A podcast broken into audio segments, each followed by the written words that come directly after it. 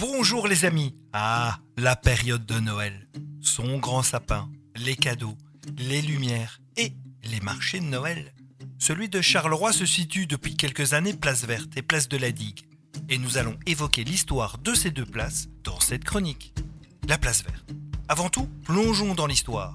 Ou plutôt, dans la Sambre. Oui, je, sais, ça caille, surtout en ce moment. Il n'y a encore pas si longtemps, elle passait boulevard Tirou.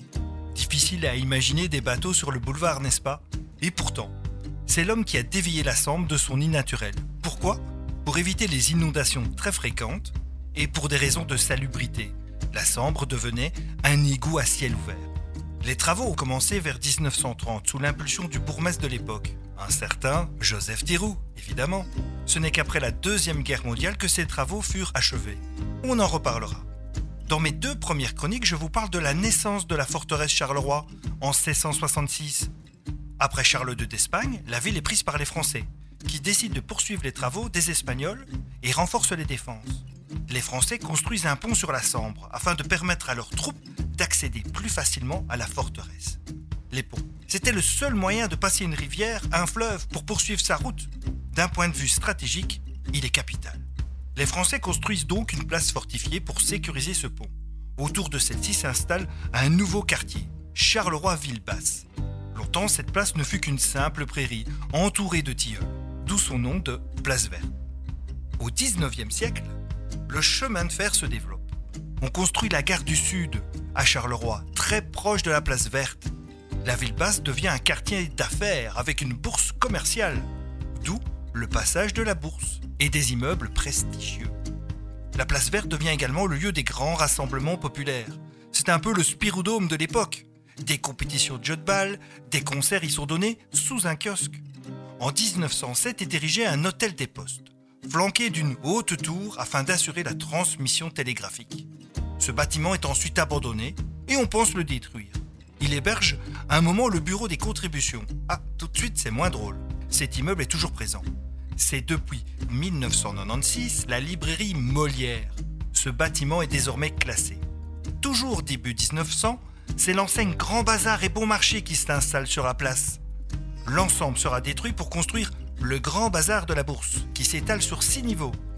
C'est comme qui dirait le centre commercial rive gauche de l'époque.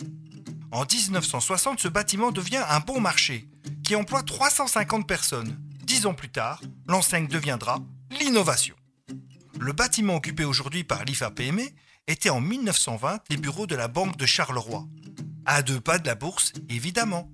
En 1925, on construit la Maison des Corporations. Mais ce bâtiment est démoli dans les années 60 afin de construire le Centre Albert, ou Tour Baudou, du nom de son promoteur.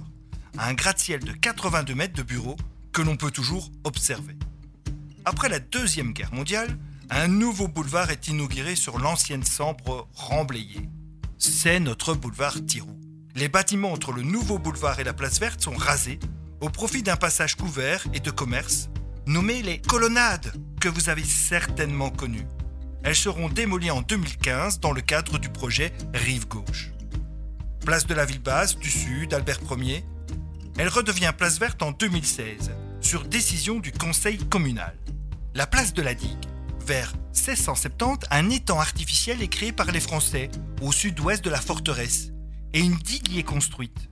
La rue de Dampremy débouchait sur un îlot triangulaire formé par les rues de l'hôpital, et oui, il y avait un hôpital à cet endroit, de la digue et des tonneliers. Les maisons de ce quartier malfamé sont vétustes et insalubres.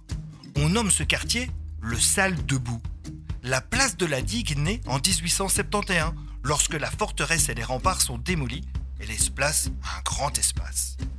Lors du détournement de la Sambre, après la Deuxième Guerre mondiale donc, le quartier dit salle debout est détruit et la place de la digue prend sa dimension actuelle. En 2011, dans le cadre du projet Phoenix, des travaux sont entamés sous la place. On découvre des vestiges remontant à la forteresse, des éléments de l'ancienne porte d'Ampremy, un tronçon de mur et cinq arches. Mais ces éléments ne sont pas conservés au profit d'un parking souterrain. C'est le progrès. Voilà, chronique terminée. Il ne vous reste plus qu'à vous balader sur le marché de Noël de Charleroi. Joyeux Noël mes sources, le site Charleroi Découverte, que je remercie, ainsi que l'équipe de Buzz Radio qui monte mes chroniques. Je vous embrasse. Soyons fiers d'être Carolo.